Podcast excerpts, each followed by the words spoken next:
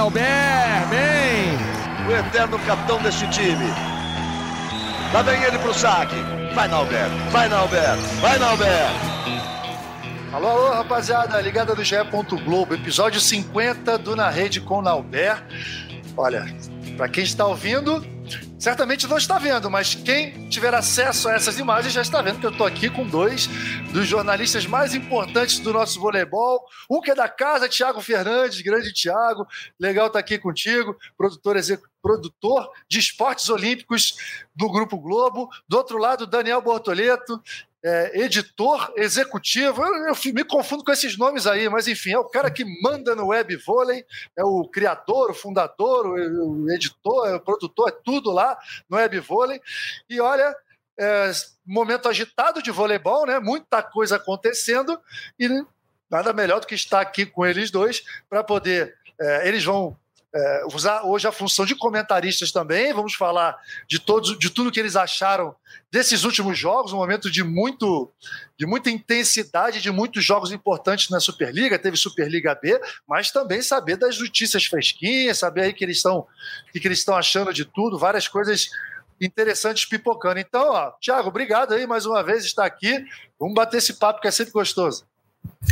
Fala, Namer, obrigado aí pelo convite, sempre, sempre legal estar aqui, sempre curto participar do podcast. E segunda vez que você me coloca como produtor executivo, eu acho que isso tem que ser levado para a chefia para a gente pedir um aumento aí. Vou, vou falar que você está causando transtornos no podcast, essa, essa, essa questão nenhum. aí.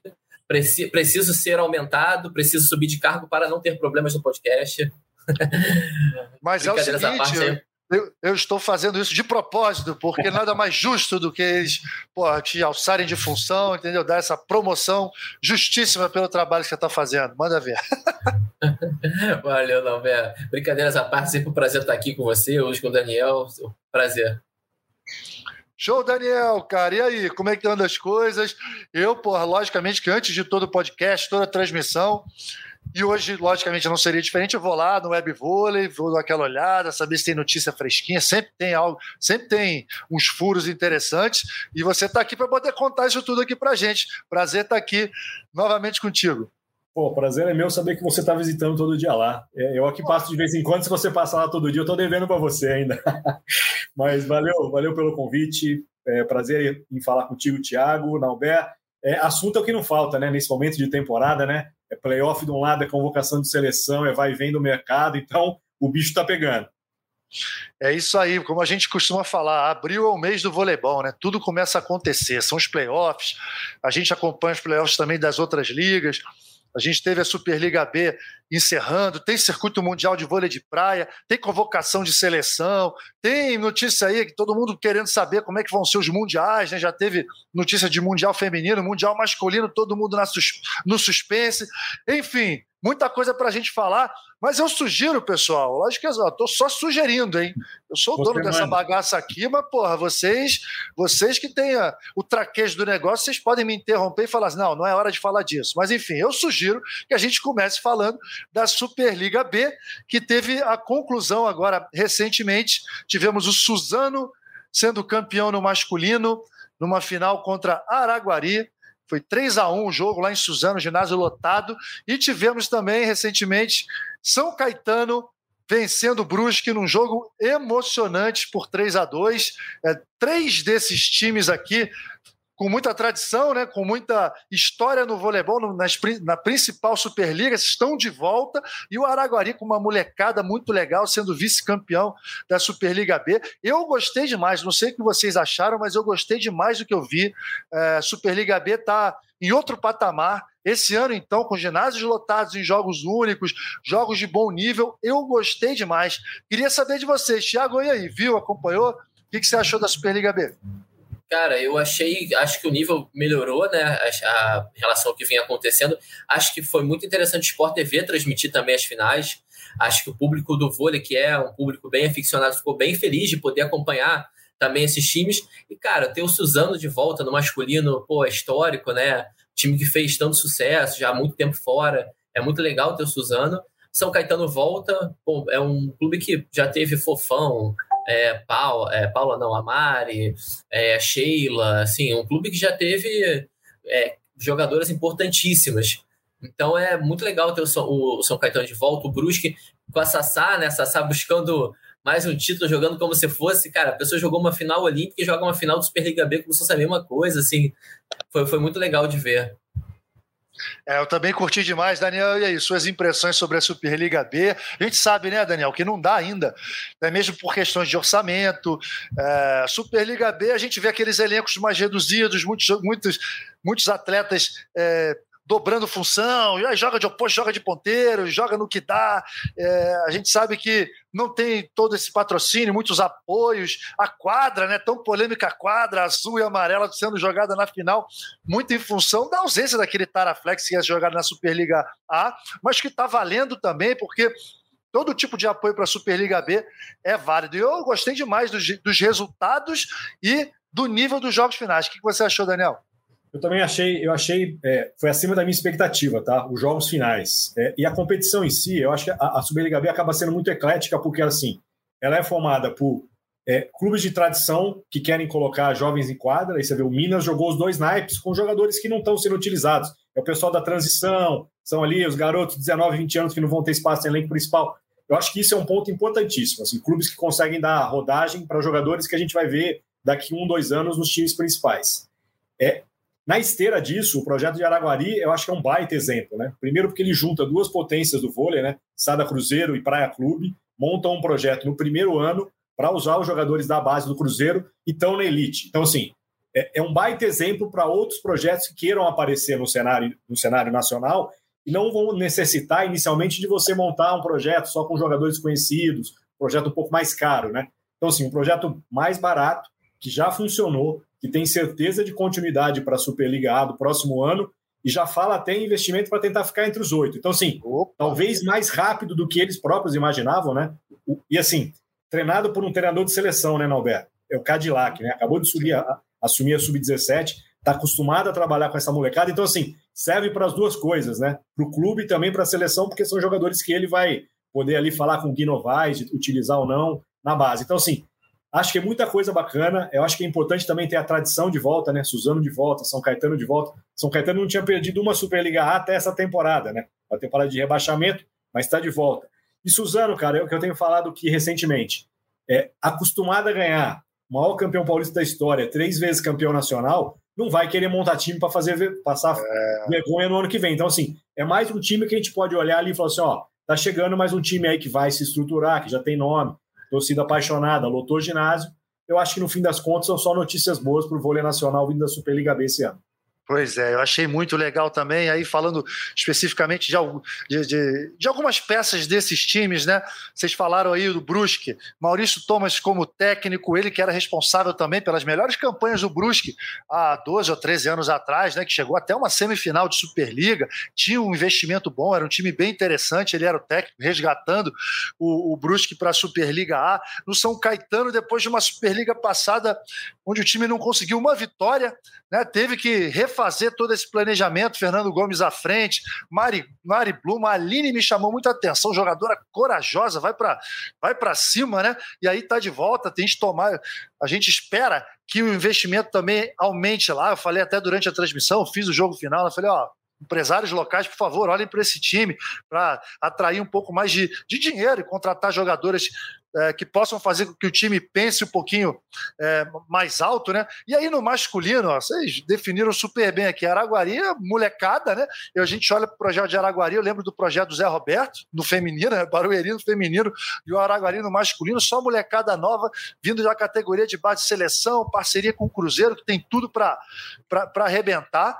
Gostei muito do que eu vi, alguns jogadores, pô, bem interessantes. O Guilherme Araújo, pô, que baita de oposto, né? A gente sabia que a bola é para ele, mas ninguém conseguia marcar. E aí, assim, uma parte especial para Suzano, né, galera? O Suzano, pô, é, quem lembra aí dos anos, início dos anos 90 até início dos anos 2000, é, vai lembrar do Suzano, Ricardo Navaja, João Marcondes, era um time muito folclórico. Todas as melhores histórias do voleibol são de, de, de, jogadores que participaram em Suzano, são as histórias de lá de Suzano, e agora tendo no comando o Marcão, que pô, além de um baita técnico, é um, é um grande amigo de todos do vôlei, é um meu um irmão, posso falar, o irmão da minha vida. Eu fico muito contente de ter conseguido vencer com o, o Suzano. Tem lá o Leandro, que foi levantador do time, o Cristal, que era uma das marcas do time, Chico dos Santos, pô, campeão olímpico em Atenas com a gente, tem história na seleção. Então, muita gente boa comandando esses, esses projetos. Agora, quero saber de vocês aí, vocês que estão sabendo é, mais dos detalhes. Desses quatro times que subiram aí, quem que já está com patrocínio engatilhado? Quem é que já tem aí a certeza de que vai ter orçamento bom para a próxima Superliga? Araguari já tem. Araguari já tem renovação de patrocínio. Os caras gostaram muito do que viram esse ano, porque assim, é, o planejamento era subir em três temporadas, né? Sobe na primeira. Então agora você tem que acelerar o que você imaginava daqui para frente, né? E acho que não tem como não gostar, né? E aí, acho que é, do lado do, do Praia Clube, é, a gente tem visto o investimento em outras modalidades, né? Fora o vôlei feminino que já era top, é, Duda e Ana Patrícia no vôlei de praia, estão fazendo lá time de é, beach tênis. Então, assim, o vôlei masculino entra como mais um ali numa baita estrutura que o praia já tem. E, e é, ali eu tenho certeza que vai vir algo melhor. É, certamente o Sada vai querer usar, o Sada Cruzeiro vai querer continuar que alguns atletas da base continuem, mas tem muito menino valorizado. Né? Isso é difícil de ah, falar. É. Vamos seguir com esse mesmo elenco que não vai, porque tem muita gente valorizada, que outros times do mercado estão de olho e certamente já tem proposta. E é difícil, né, Nalber? Tiago, molecada com 17, 18 anos, chega uma proposta bacana, você nunca viu muitas vezes aquele dinheiro, né? É difícil o amor falar assim, eu fico aqui mais uma temporada, né? Então ali eu acho que vai ter um trabalho ali de reconstrução, porque vai ser muito difícil manter é, essa meninada toda. É, Suzano, como eu disse, é, vai, vir, vai vir pesado, porque o projeto ali nunca foi pequeno. É, só que teve que ser reconstruído, porque você tem que passar por as etapas, né? Superliga C, Superliga B, para voltar para A. Não tem mais aquela coisa de compra vaga, entra na vaga de um, acabou um pouco dessa, dessa do que acontecia em anos e anos atrás. São Caetano tem tradição, mas tem uma dificuldade enorme todo ano conseguir um, um patrocínio, patrocínio. Como você bem disse, assim, é um, é um projeto que precisaria de uma atenção especial, porque é um celeiro de atletas, né? Todo mundo passa por São Caetano, ou já passou no vôlei feminino. E o time é, catarinense de Brusque já tem um apoio, mas eu ainda acho que é insuficiente para você pensar em voos mais altos no feminino, que está com. Verdade. Você tem no feminino hoje cinco, seis times que estão com um patamar diferente de disputa, né? Não só de orçamento, né? E mesmo assim, para você chegar ali num nível de Pinheiros, Fluminense, que é onde se entra entre os oito, não é tão simples, né? Então eu acho que São Caetano talvez brigar para se manter entre os 10, para depois começar a pensar em querer ir além, voltar para playoff, etc. É, normalmente esses clubes, né, eles, eles acabam se apegando muito a, a patrocínios de prefeituras locais, né, assim, o São Caetano, é, cidades como São Caetano, Bauru, não sei o que, às vezes investem no próprio clube. Aí é ver o que, que cada um vai conseguir fazer, fazer dentro da sua cidade. Se a cidade abraça o projeto, se a prefeitura abraça, às vezes facilita. Mas aí cada. A realidade de cada lugar é, é diferente, né? A gente está em um ano de eleição, um ano de transição. Não sei se vai ser, vai ser tão interessante para determinados prefeitos se envolverem ou não. Enfim, é um ano que é difícil, um pouco mais difícil para o vôlei, principalmente para essas equipes que, que dependem de, de, de parceiros locais. É, o Araguaí ele tem a vantagem ali do, do, do Praia, né? Que, gente, que, o, Daniel falou bem, é, ele falou do, o Daniel falou do vôlei de praia, que é o que o Praia abraçou a Ana Patrícia, a Rebeca e tal, a Ana Patrícia e a Duda. E eu acho que o Praia vai começar a investir um pouco mais. E para o vôlei de praia, isso é muito importante também, porque o, os atletas de vôlei de praia eles bancam a própria comissão técnica, né? Eles bancam o preparador, bancam o, o, o fisioterapeuta, etc, etc. O Praia já tem essa estrutura. Eu acho que isso vai facilitar também para o time da Superliga B, porque você já tem uma estrutura montada ali, você precisa de um pouco menos de dinheiro para ter o básico, digamos assim. E não à toa já tem o Fortaleza também, o Thalita e Rebeca agora lá também, que é um clube de futebol. Então, assim, é, é a, a, demanda no vôlei de praia sempre foi muito essa, né, Norberto? Você viveu isso lá atrás e muitas vezes você não tem a quem recorrer, né? Você tem o seu CT, você tem que montar a sua própria equipe. E agora, quando você já chega por trás do time de futebol, camisa, já tem estrutura, você pode compartilhar estrutura, compartilhar profissionais, como bem disse o Thiago, é, vai baratear muito a temporada dessas meninas. Né? Vai permitir que elas é, que, um processo, que, que um projeto desse seja replicado em outros lugares. Né? Porque eu falei assim, pensei, na verdade, não falei. Quando o Minas vê o Praia lançando uma, um projeto de vôlei de praia, por que, que o Minas também não pode ter o dele uhum. daqui a pouco? Né? Estruturar, monta um projeto, vai, vai procurar patrocínio, ponto final. Mas acho que é um bom início de algo que pode ser muito proveitoso para o vôlei de praia nesses próximos ciclos olímpicos aí. É, já que vocês é, falaram de vôlei de essa, praia. Essa, desculpa, Labé, assim. Fala, fala, Thiago. Só, fala. Até você gosta que a gente fale essas coisas de, de, de bastidor. Esse movimento do Praia já deu esse, esse pontapé para Fortaleza que você falou da Thalita Rebeca.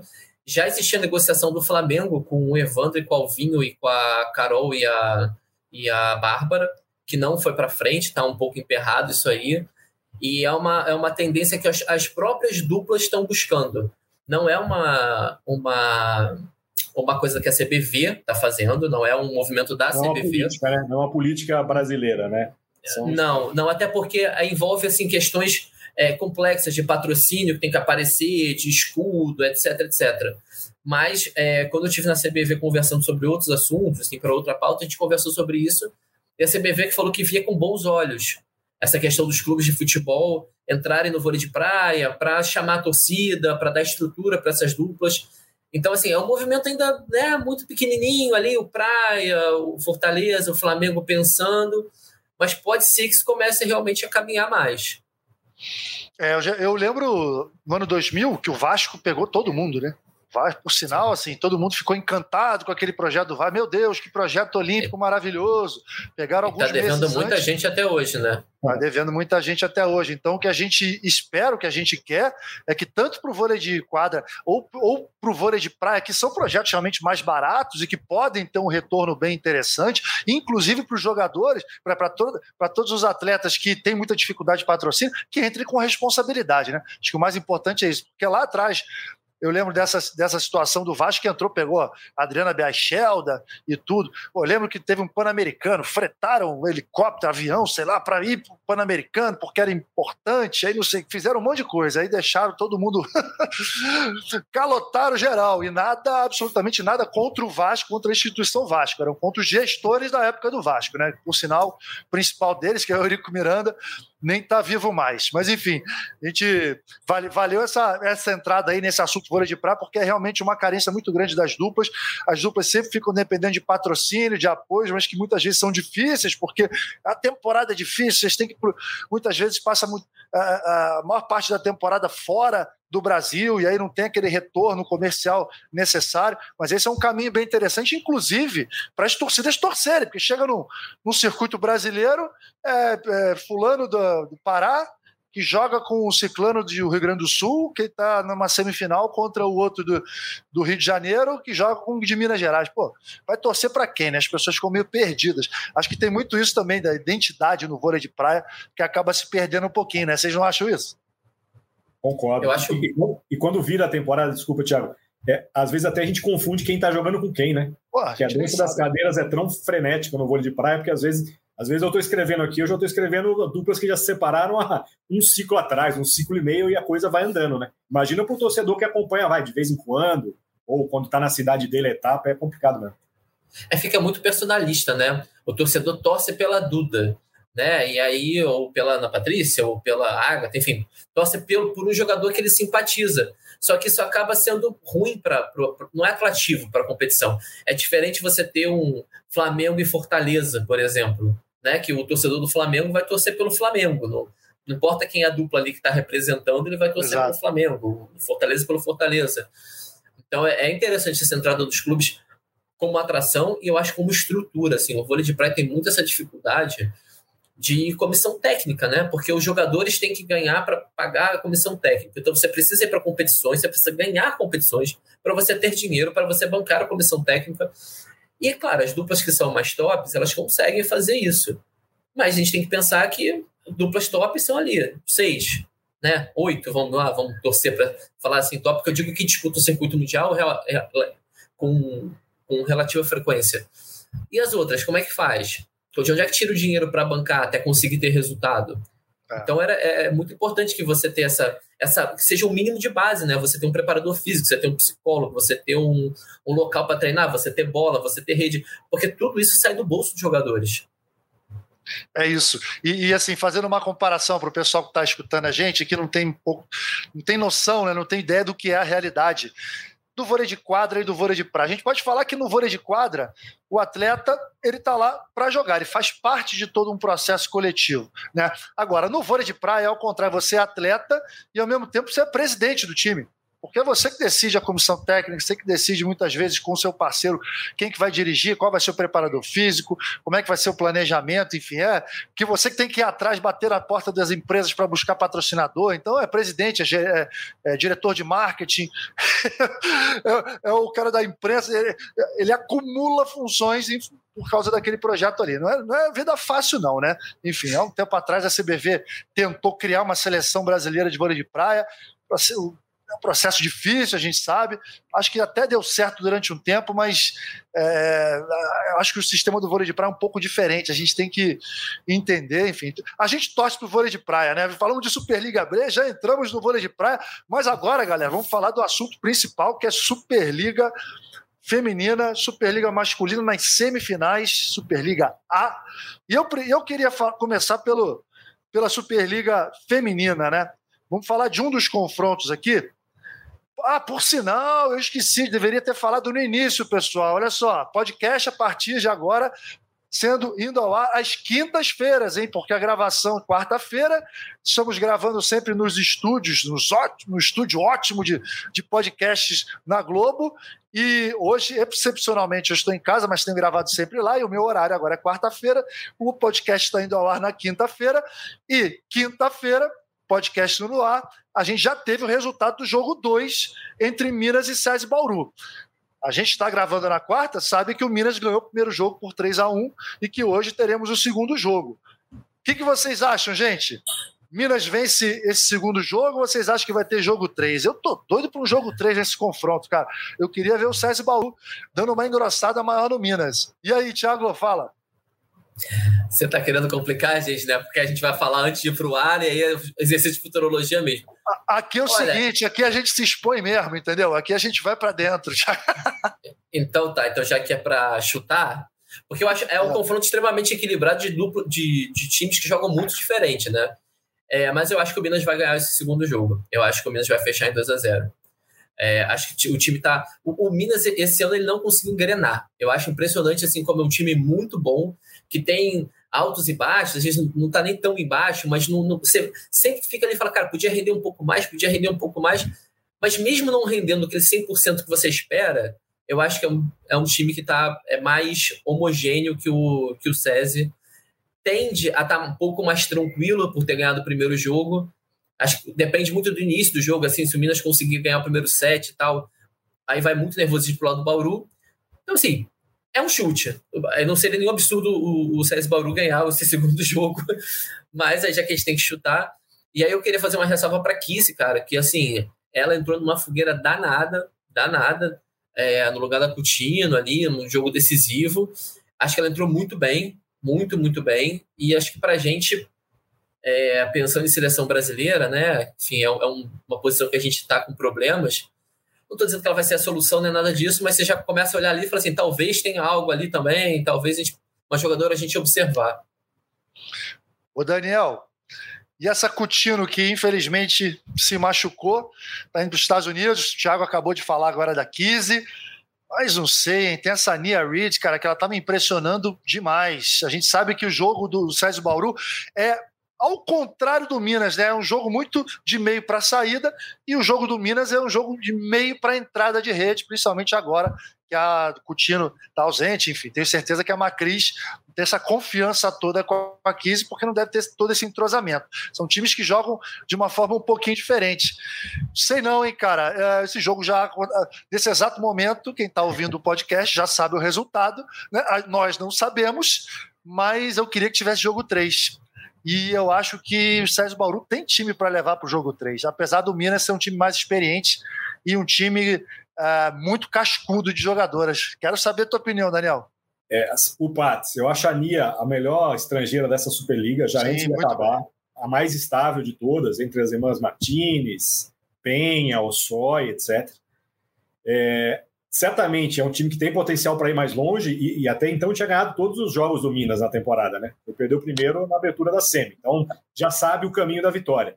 Mas eu fiquei pensando muito essa semana se aquela coisa do escrever certo por linhas tortas, não vai acontecer com esse Minas agora, porque a Coutinho ia ser titular, né? Sabemos todos, mesmo com crítica, com oscilação, a gente sabe que ela tem uma baita potencial, tem impulsão, é alta, etc.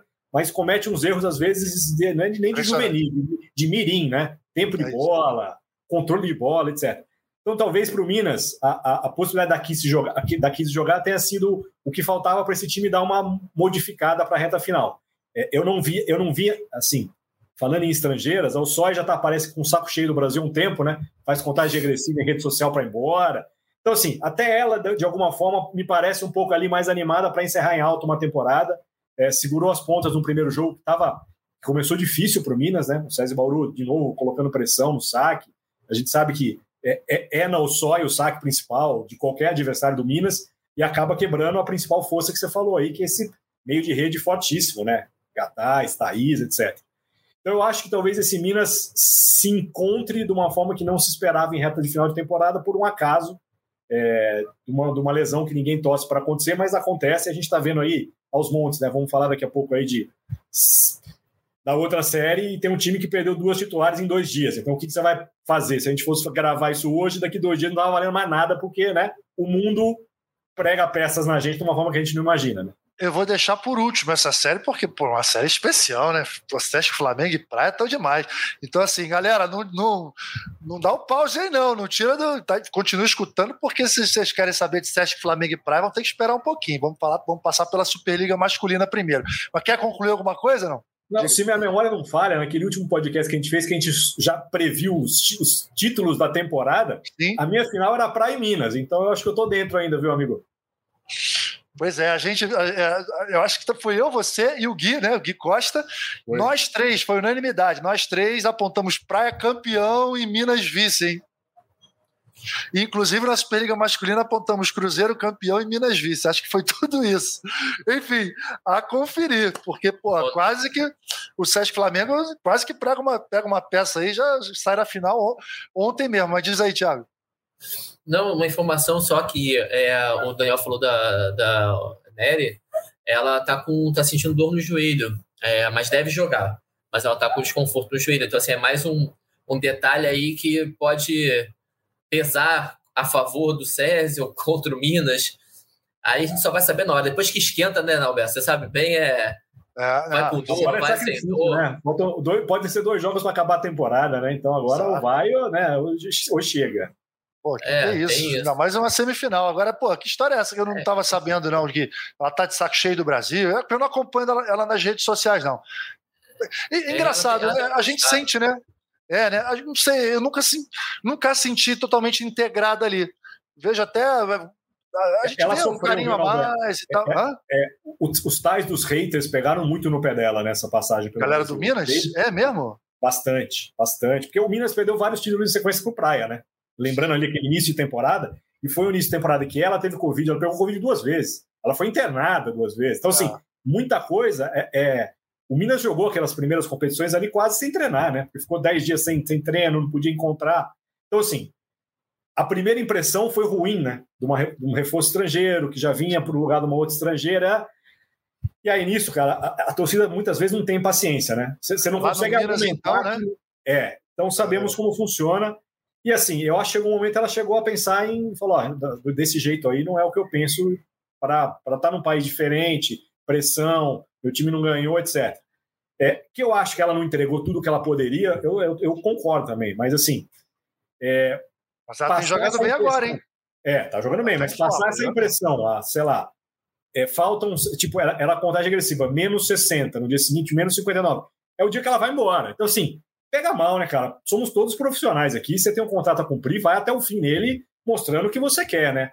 Porque senão o torcedor vai ter direito de chegar ali e falar assim: Ô, oh, minha filha, você não tá com nenhuma vontade, aproveite e já vai embora. Deixa a sua vaga para quem quer jogar. Eu acho ruim, pega mal. E assim, na minha visão, o estrangeiro que vem para o Brasil tem que vir para decidir. Ele não pode ser mais um, ele tem que ser o cara, né? Tem limitação para estrangeiro, então assim, eu acho que no fim das contas vai ser aquela passagem que talvez não vá deixar saudade. Vai que a mulher arrebenta e conquista um título aí, eu vou estar tá queimando a minha língua aqui, mas acho que no total aqui, para que se olhar o todo da, da Nery, vai ser mais uma que passou, mas não vai deixar tanta saudade.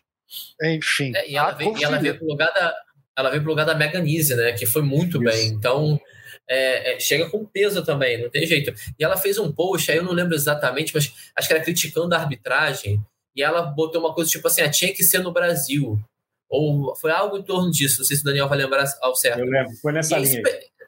É, e aí pegou muito mal, pegou muito mal, porque ficou uma coisa ali meio tipo criticando por ser o Brasil e tal, e a... enfim, não deu, não deu liga. De fato, não deu liga. Ela, ela, com a torcida brasileira não deu liga. Mas um detalhe que eu queria falar assim, do, do Minas é que é o seguinte, né? A, a Macris está de partida, né? É, eu acho que a gente vai ver mais.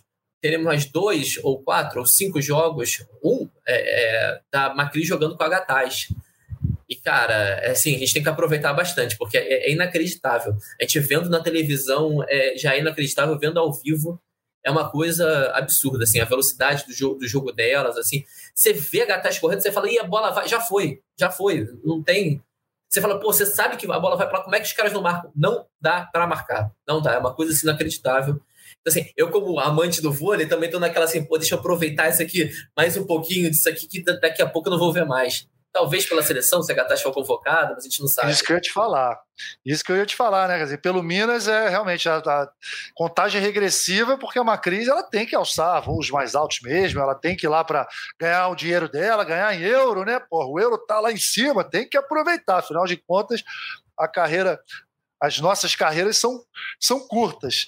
Agora, não descarto uma convocação da Gataz para a seleção, não não descarto mesmo. Eu acho que essa história de idade é só um número, ainda mais no caso dela, e a gente tem um campeonato mundial agora aí. Por que não convocá-la novamente, né? Então a gente acho que a gente tem boas chances ainda de ver o, essa dupla na seleção.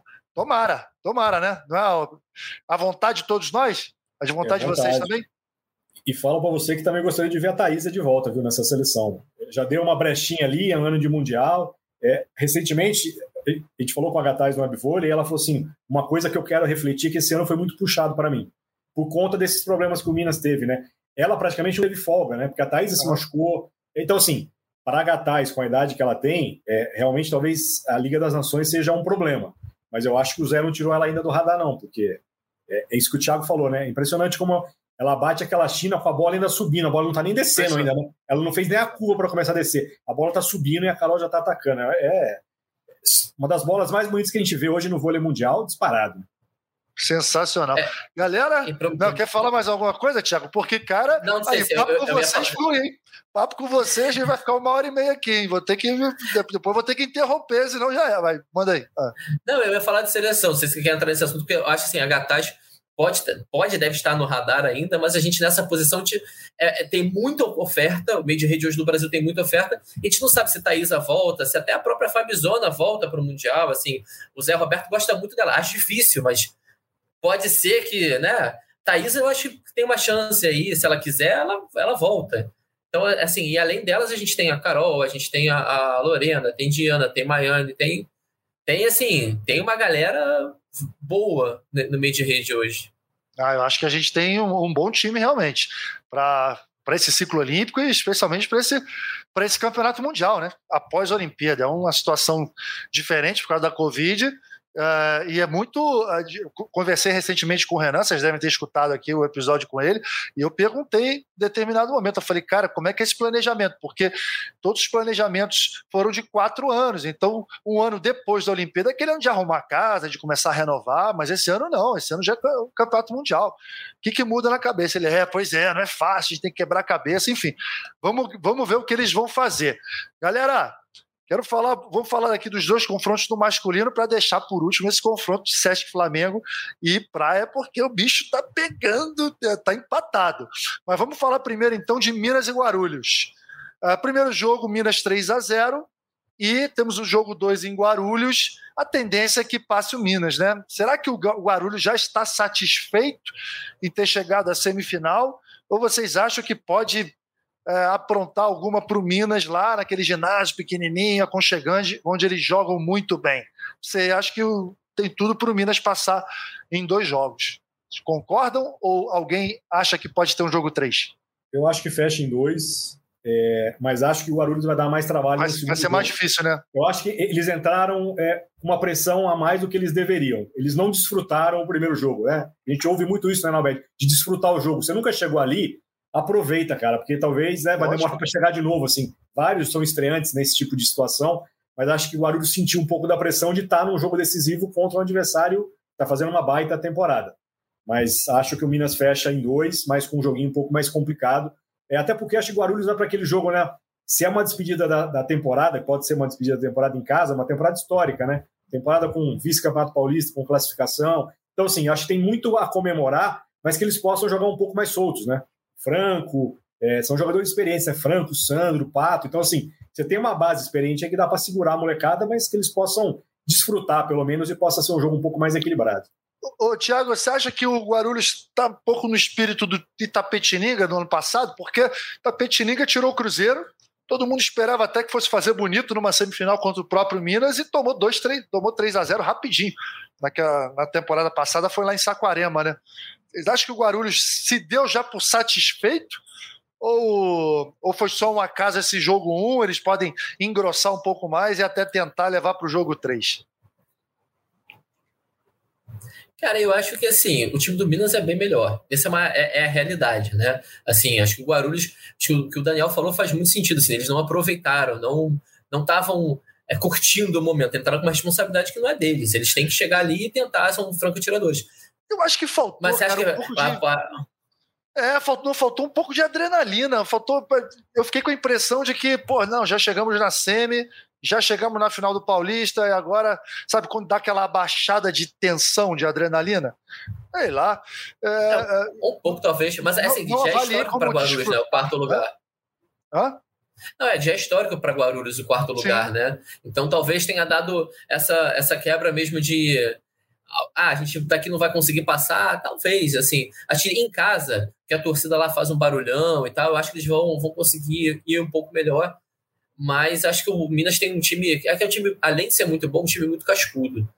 Então acho que é. o Minas vai fechar em 2 a 0 assim, é, é, a diferença técnica vai, vai fazer vai fazer a, diferença, né? Enfim. É, e eu lembro que a gente estava falando início do ano tá jogando, dos palpites. Né? Não, não, não, jogou. Pois é. O, o, me fugiu o nome agora do oposto que está jogando, do, do russo cubano. Como é que é o nome? Sanches. Sanches. Sanches, é, é, o pessoal chama de, de Sanches. Tem jogado bem, né? Assim, mas ele assumiu a condição de titular é, num momento inesperado, onde todo mundo contava que o Vissoto pudesse ser um dos destaques, inclusive, né? Curioso isso. É, e mostra como a força do grupo nessas horas pesa, né? Você tem que ter um cara ali à altura na reserva para, na hora que você precisar, dar à disposição, né? E o Sanches está, né?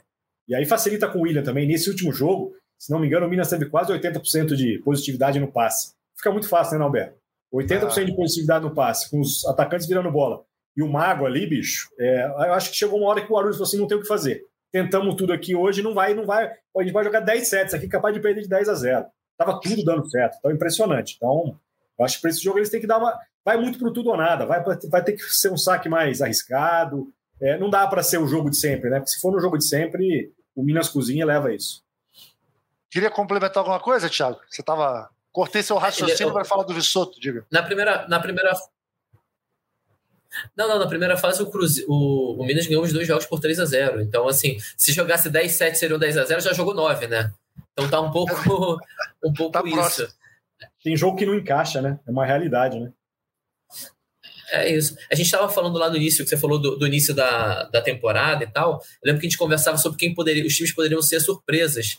E aí a gente citou o Guarulhos e o SESI né? Assim, eu lembro que eu falei assim, pô, os times foram muito bem montados. Pode surpreender os três favoritos, que até então Campinas seria também um favorito, né?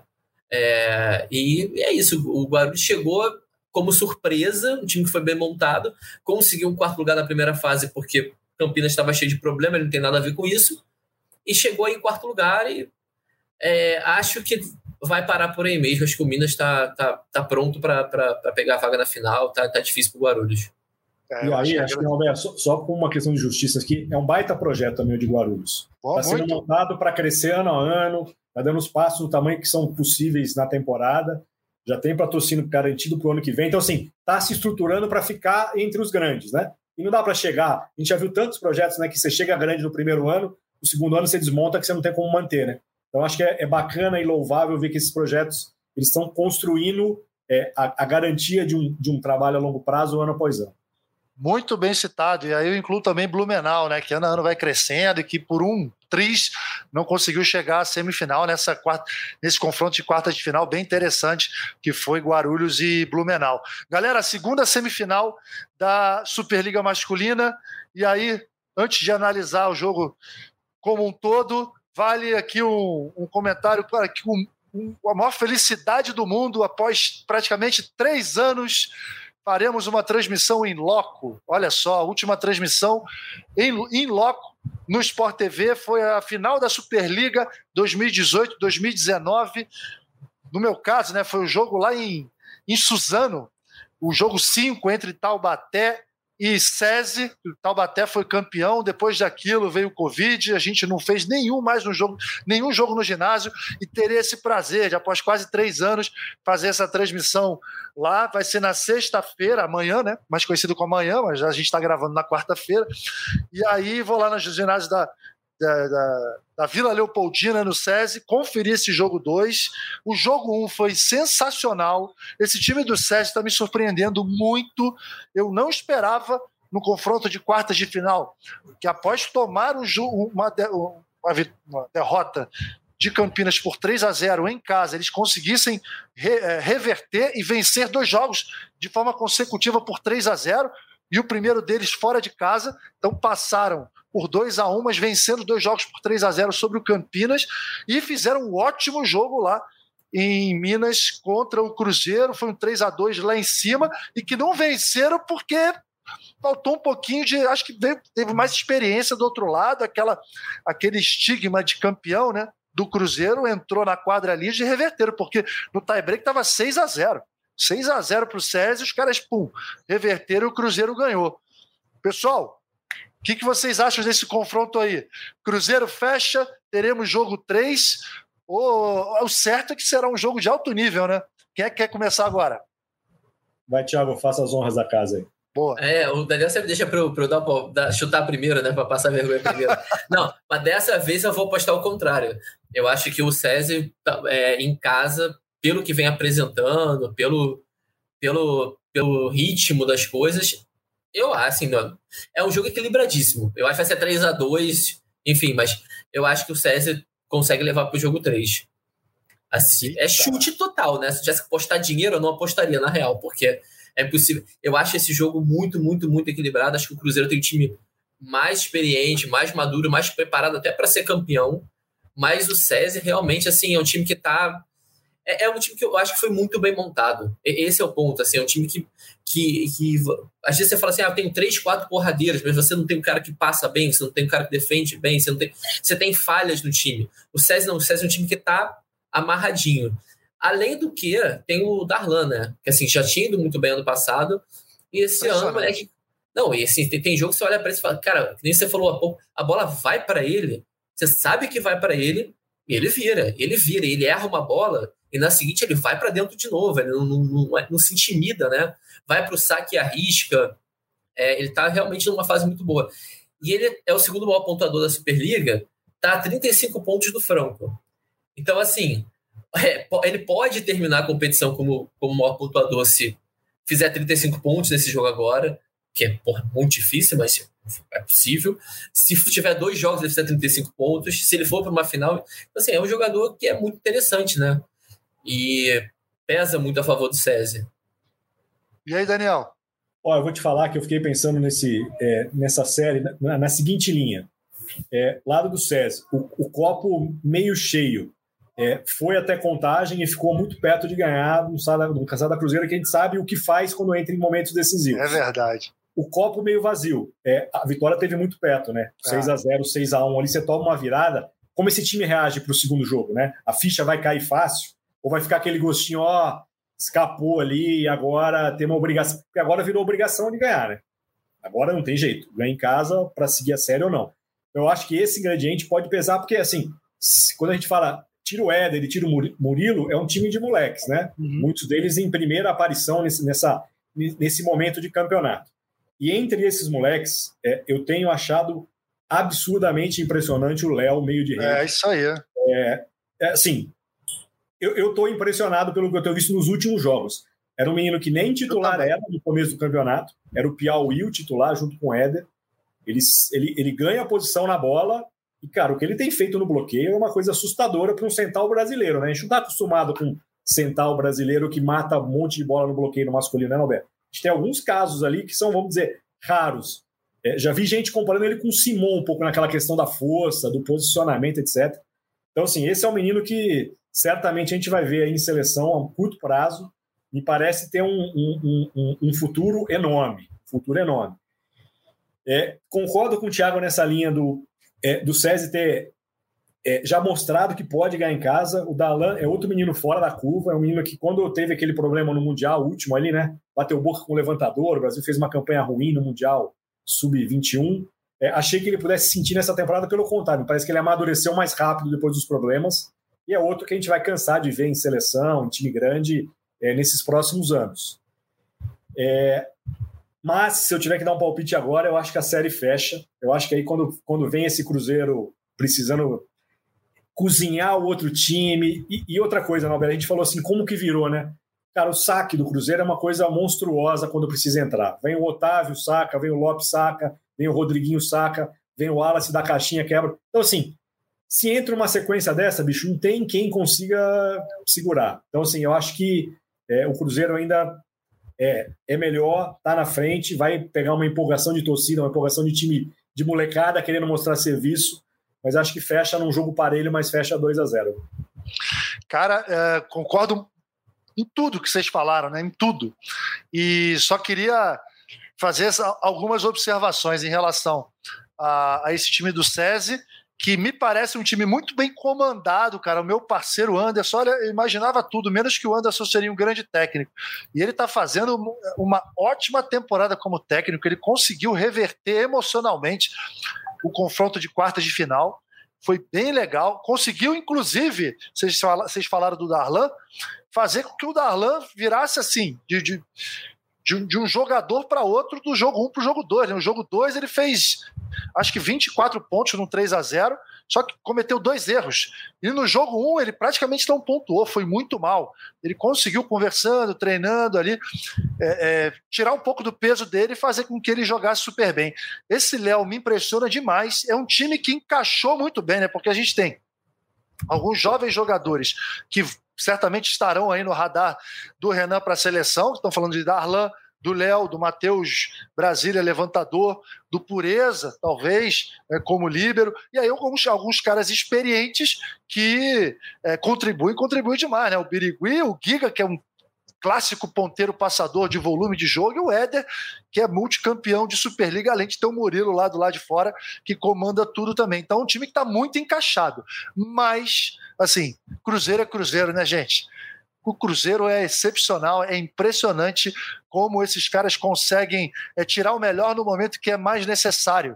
E parece que a, a, a pressão que a maioria dos, dos, times sente, eles não sentem. Eles utilizam todo esse respeito que os outros têm sempre a favor deles.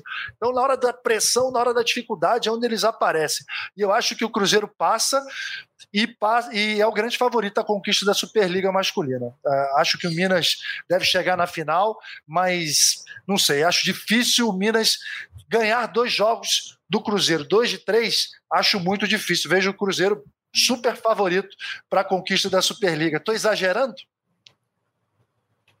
É, não sei se exagerando. É, eu, vejo, eu, vejo, essa temporada do Minas como uma, uma temporada daquelas que é, o time, a gente sabe, né, não via há muito tempo, né? E acho que com manutenção do time, como já se espera, é, eu acho que o Minas vem babando para conseguir um título que há muito tempo não tem, né? Já não tinha o da Copa do Brasil, é, não tem esse da Superliga há um tempo. Então, assim, se eu tivesse que colocar aqui agora na balança, eu colocaria um 55-45, viu, Nalber? Mas ah, é? Só? Cruzeiro. É, eu acho que esse time aí com o William. Legal. E, e, o, time, e, o, time, e o time tá.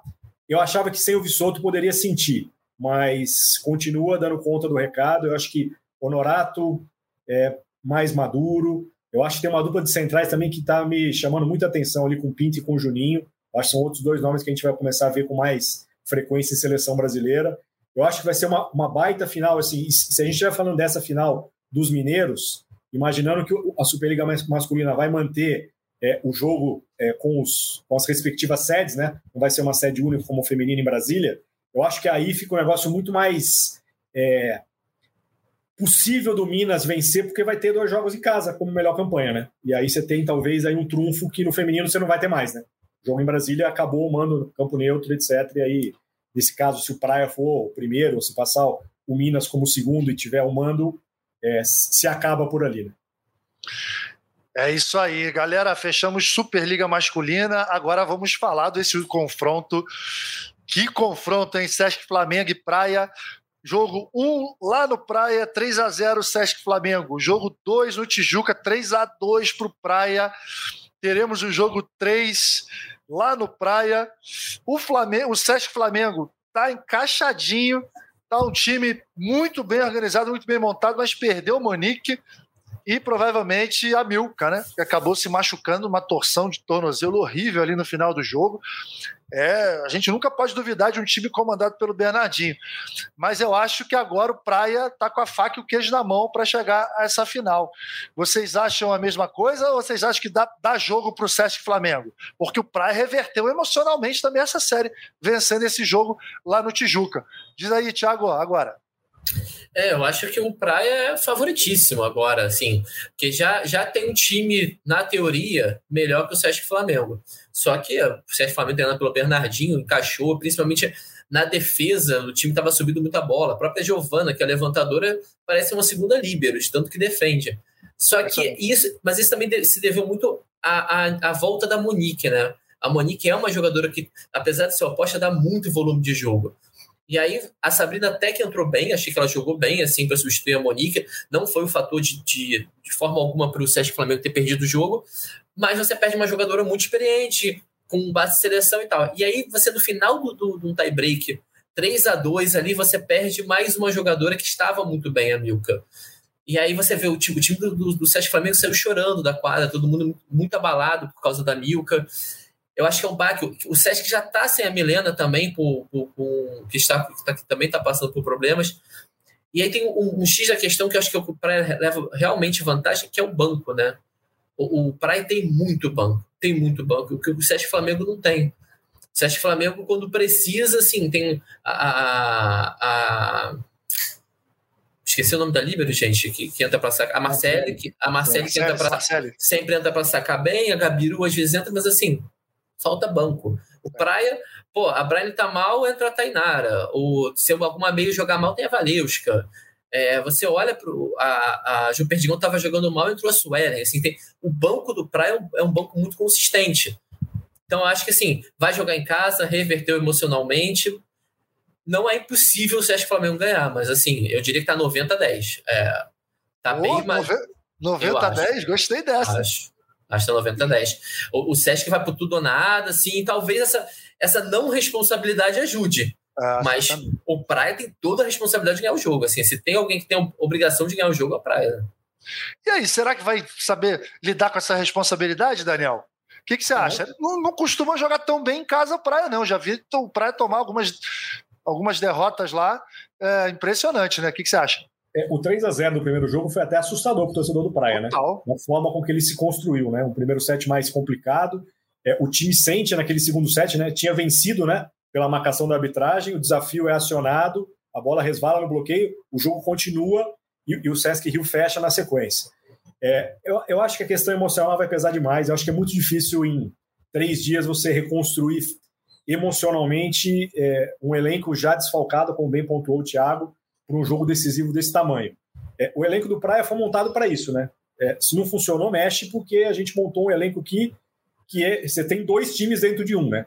Várias dessas reservas seriam titulares em mais da metade dos outros times da Superliga. Então, é, eu acho que para o Praia teve um resgate da Suelen nesse jogo 2. A Suelen se machucou, ficou fora, começou a dividir com a Ju Perdigão ali passe e defesa, mas a entrada dela no 4-7 muda o Praia. Aquele 4-7 fácil como foi, acho que passa muito pela Sueli, terminou com 75% de acerto no passe. É muita coisa, né? Muita coisa. E já vinha fazendo muita, muitas defesas, né? Ela tem muito volume na defesa, né? E segurou no passe. Eu acho que o Paulinho ganha uma opção ali, se ele quiser, e sentir que a Ju Pedigão tá, tá, tá oscilando para manter a Suelen o tempo todo, como ele já fez durante muito tempo. É, Não acho que a Brian vai repetir uma atuação tão ruim como teve nesse segundo jogo, né? Me parecia sem confiança desde o início. Ele nitidamente sem confiança, largando quando não deveria, indo para baixo quando não deveria. Então, assim, uma jogadora como ela talvez não faça dois jogos tão ruins em sequência. Eu acho que o Paulinho, de novo, ganha mais uma jogadora com a Tainara, que virou a, a, a reserva imediata da Brian, né? Tem sido pouco usada como ponteira, tá jogando na saída. Então, assim, como elenco, eu acho que, que, que o Praia tem obrigação de estar na final. É, mas, assim, o que esse Sesc Rio já fez até essa competição, é, se tivesse que, que, que, que falar é impossível, eu diria que não. Porque depois daquele primeiro turno, fazer o segundo turno como fez ali, enfileirando vitórias, ganhando praia, ganhando de outros favoritos, e como bem falou o Thiago, com um elenco ali mais, mais restrito de opções, eu acho que essas meninas vão com uma sede enorme de querer falar: ó, Milka é para você essa classificação, Monique é para você, Milena é para você, e o Bernardo sabe tirar isso das atletas, né, Roberto? O Bernardo sabe, né? Nessa hora, falando assim: ó, moçada, é, é, é, a vida, é o último jogo, vocês estão aqui na UTI e, e tem um monte de gente aqui fora que precisa de vocês aí para vocês jogarem em dobro. Então, assim, eu acho que esse componente emocional desse jogo é um negócio que não dá para a gente dizer aqui. Talvez elas, depois do jogo, possam contar para a gente esses bastidores se acontecer mais uma, uma epopeia dessa aí. Pô, eu vou estar tá Ó, não vou fazer esse jogo, não vou trabalhar, cara. Eu tô preparando minha pipoca, o sofá aqui. Pô, vou ficar de camarote para ver. Quando é que vai ser o jogo mesmo? Vai ser no sábado? Sexta. Sexta. Sexta-feira, é, ah, é verdade, sexta-feira antes do, do César. Então, Isso. Sport TV 2, que sexta-feira no Sport TV 2, hein? Seis e meia parece, vai ser é, Praia e Flamengo, e em seguida eu vou estar tá lá na, na SESI Leopoldina com o SESI e Cruzeiro. Caramba, jogaços, cara, vai ser bonito. Para encerrar é dia, esse assunto. É, ah, é o dia, é o dia para sair mais cedo do trabalho ou para meter um atestado, né?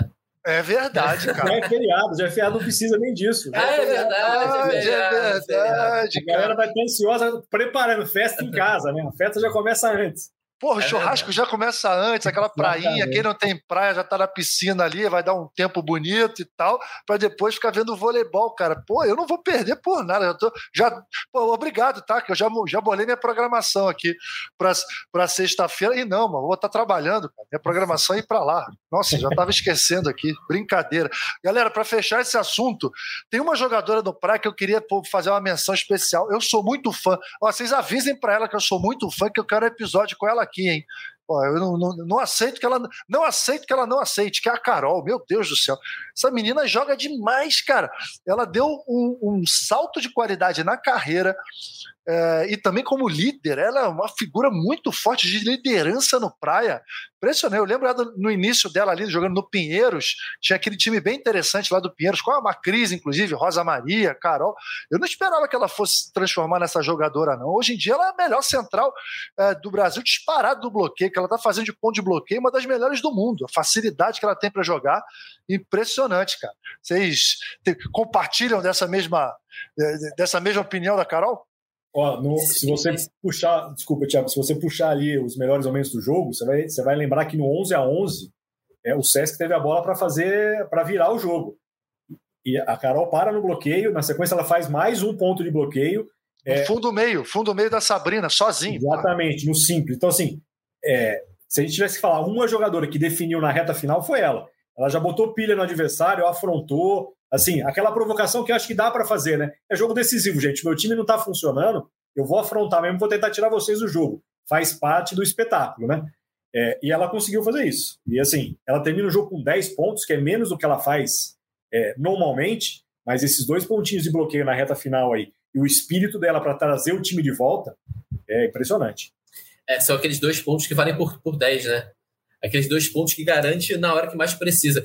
Cara, o Nobel eu acho mais impressionante é porque ela não é alta. É, além de tudo, assim, se eu não me engano, ela tem um 8-3, um 8-4, assim, para uma central não é uma jogadora alta. É, e mas o tempo de bloqueio dela, o quanto ela salta, realmente é, é monstruoso assim, o que a Carol está fazendo. É muito monstruoso. Acho que a seleção ganha muito com isso também. É, acho que a Carol é titular, indiscutível na seleção hoje. É, e realmente, cara, e não é boa ideia encarar a Carol, né? Assim, Pô, pelo amor de Deus, foi, uma, foi, uma péssima, foi uma péssima ideia da Sabrina no, no, com a Carol do bloqueio simples ela encarar a Carol. Realmente, assim, não foi. Não sei nem se ela viu que a Carol estava ali, mas não foi uma boa ideia.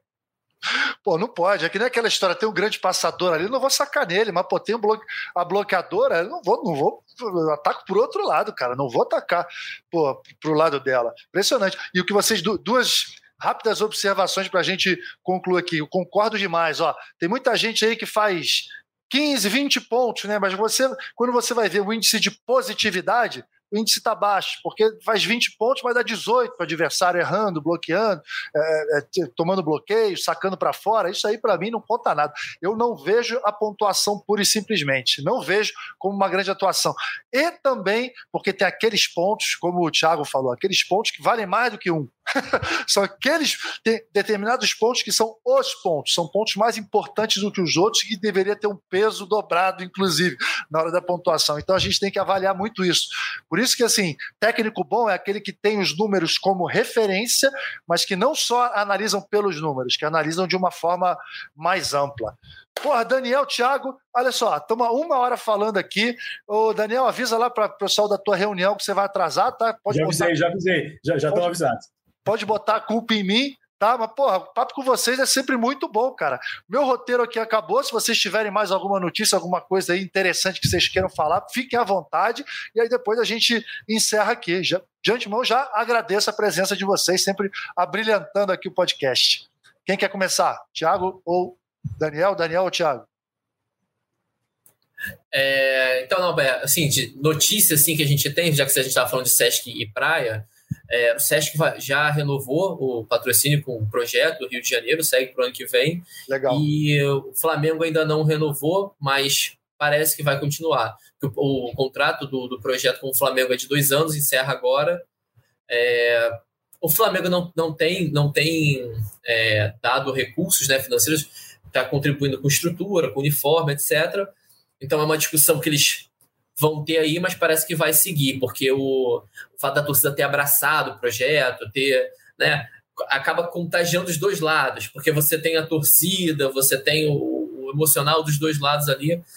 Então, o fator torcida pode ser o determinante para esse projeto seguir junto. E a diretoria se manteve, né? A gente teve a eleição do Flamengo no, no final do ano passado, não é isso? Diretoria se mantendo, talvez eles consigam manter esse projeto por mais tempo. Assim, a gente torce. Ah, acho que é, é... é um projeto que não está custando muito dinheiro ao Flamengo, essa é a verdade, ah. né? Acho que havia até uma expectativa do, do, do, projeto do Bernardino, da equipe do Bernardino, de, de angariar recursos via lei de incentivo. Houve até uma, uma confusão no, no primeiro ano do projeto, porque o time tinha conseguido é, o recurso da TIM, que acabaram não indo para o vôlei, enfim, vice-presidente de Olímpicos não demitido. Foi uma grande discussão na época, é, então, assim, é um projeto que o Flamengo está entrando mais com, com, estrutura do que com, com, com dinheiro.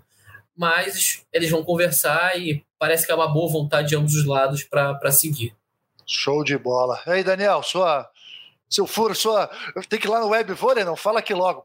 Para encerrar a notícia de hoje aí, é, a gente está falando de, de, de, times que estão se estruturando para se manter no alto nível. É, tá chegando o tal de Eliano Minas na próxima temporada, tá bom para você? Não, melhor jogador do time de Natal disparado, né? Um menino que já passou pela base do Minas, né? Ele quase foi formado na base do Minas, ele veio garoto, criança praticamente ali, pré-adolescente de Cuba para o Brasil, ficou ali duas temporadas na base do Minas, aí depois teve duas temporadas no Modena, né? Um dos maiores clubes mais tradicionais do planeta, e aí voltou para esse projeto que seria Taubaté, acabou indo para Natal, etc. Mas é um, é um nome que, é, quando a gente começa a olhar é, o que esses times estão se estruturando para fazer, você imagina um Cruzeiro ali que tem Lopes, Rodriguinho e Vacari, né? E aí vem o Minas para manter o Norato, para trazer Elian, é, mantendo Mago, mantendo Mike, mantendo Pinto. Então, assim, olha o que a gente já começa a ver para a temporada que vem. Então, assim, acho que tem muita coisa bacana. O time de Campinas está praticamente montado. Tem muito... Eu achei uma, uma, uma montagem até Daniel, muito melhor sobre Elian para preencher, na minha opinião, uma lacuna ali, é uma vaga que, na minha opinião, o Minas deixa um pouquinho a desejar, que é esse ponteiro um pouco mais forte de ataque. É, e esse vem sedento, né? Um menino, menino já tem 22 anos, é um, é um cara com uma. É, é, é um outro Lopes, né? Sobe muito, ataca muito, saca demais. Então, assim, é, e, e, agora vem para jogar no Minas, né? Antes ele se formou e agora vem para jogar. É, aqui Campinas montando um time, eu acho bem interessante, com Felipe Roque, é, dando uma rejuvenescida, né? Fez essas apostas assim, Evandro, Lucão, e agora Felipe Brito, outro menino que foi bem, depois Sim. de temporada universitária. Então, assim, me parece, de novo, um time que vai poder pensar grande na próxima temporada. Então, assim, tenho visto movimentos bem interessantes de mercado. A gente sabe que tem muita coisa para acontecer, né? Abril, né? Muita coisa já fechada, mas muita coisa para acontecer. É, mas já começo a ver aí uma temporada seguinte bem interessante para a gente aí. Gente, nós, né? Somos torcedores, comentaristas e gostamos de ver jogo bom, né? Pô, certamente, cara. É, assim, todo mundo do voleibol, todo o mercado do voleibol sendo fomentado. Eu já falei algumas vezes que eu estranho um pouco, né? Os playoffs rolando, isso tudo fa sendo falado, eu estranho, mas eu já vi que normalizou e que é algo, é um caminho sem volta. É sinal de que o mercado está crescendo. Né? Enfim, galera, mais alguma observação, eu queria me despedir de vocês aí, porra, agradecer. Tiago, porra, meu parceiraço aqui, mais uma vez, brigadão. Conto sempre contigo. Quando quiser, é só bater a porta, o, o podcast é seu. Porra, e Daniel, cara, parabéns pelo trabalho. Estamos sempre juntos, trocando figurinhas. E, porra, estou sempre à disposição para a gente bater esse papo gostoso aqui no podcast, beleza? Obrigado a vocês. Eu que agradeço pelo convite, foi um prazer, Tiago, Nalber. É, e à disposição. Bate na porta e se não tiver uma reunião, eu tô dentro. Opa! É, prazer conversar com vocês. Sempre, sempre um prazer participar do podcast, da Albel, Daniel, que já acompanho há muito tempo, mas nunca a gente tinha se falado assim pessoalmente, digamos. É sempre um prazer participar e estamos aí precisando, querendo, só chamar que a gente participa. A gente adia as reuniões se precisar. É Boa, é. é. Põe na minha conta, não tem problema não. Então, pessoal, beleza, ó. Episódio 50. Cara, chegamos ao episódio 50, quem diria? Concluído da melhor maneira. Pô, Daniel e Thiago brilharam. Obrigado a vocês que estão sempre acompanhando. Né, que o podcast tenha vida longa, que venham outros 50, outros 50.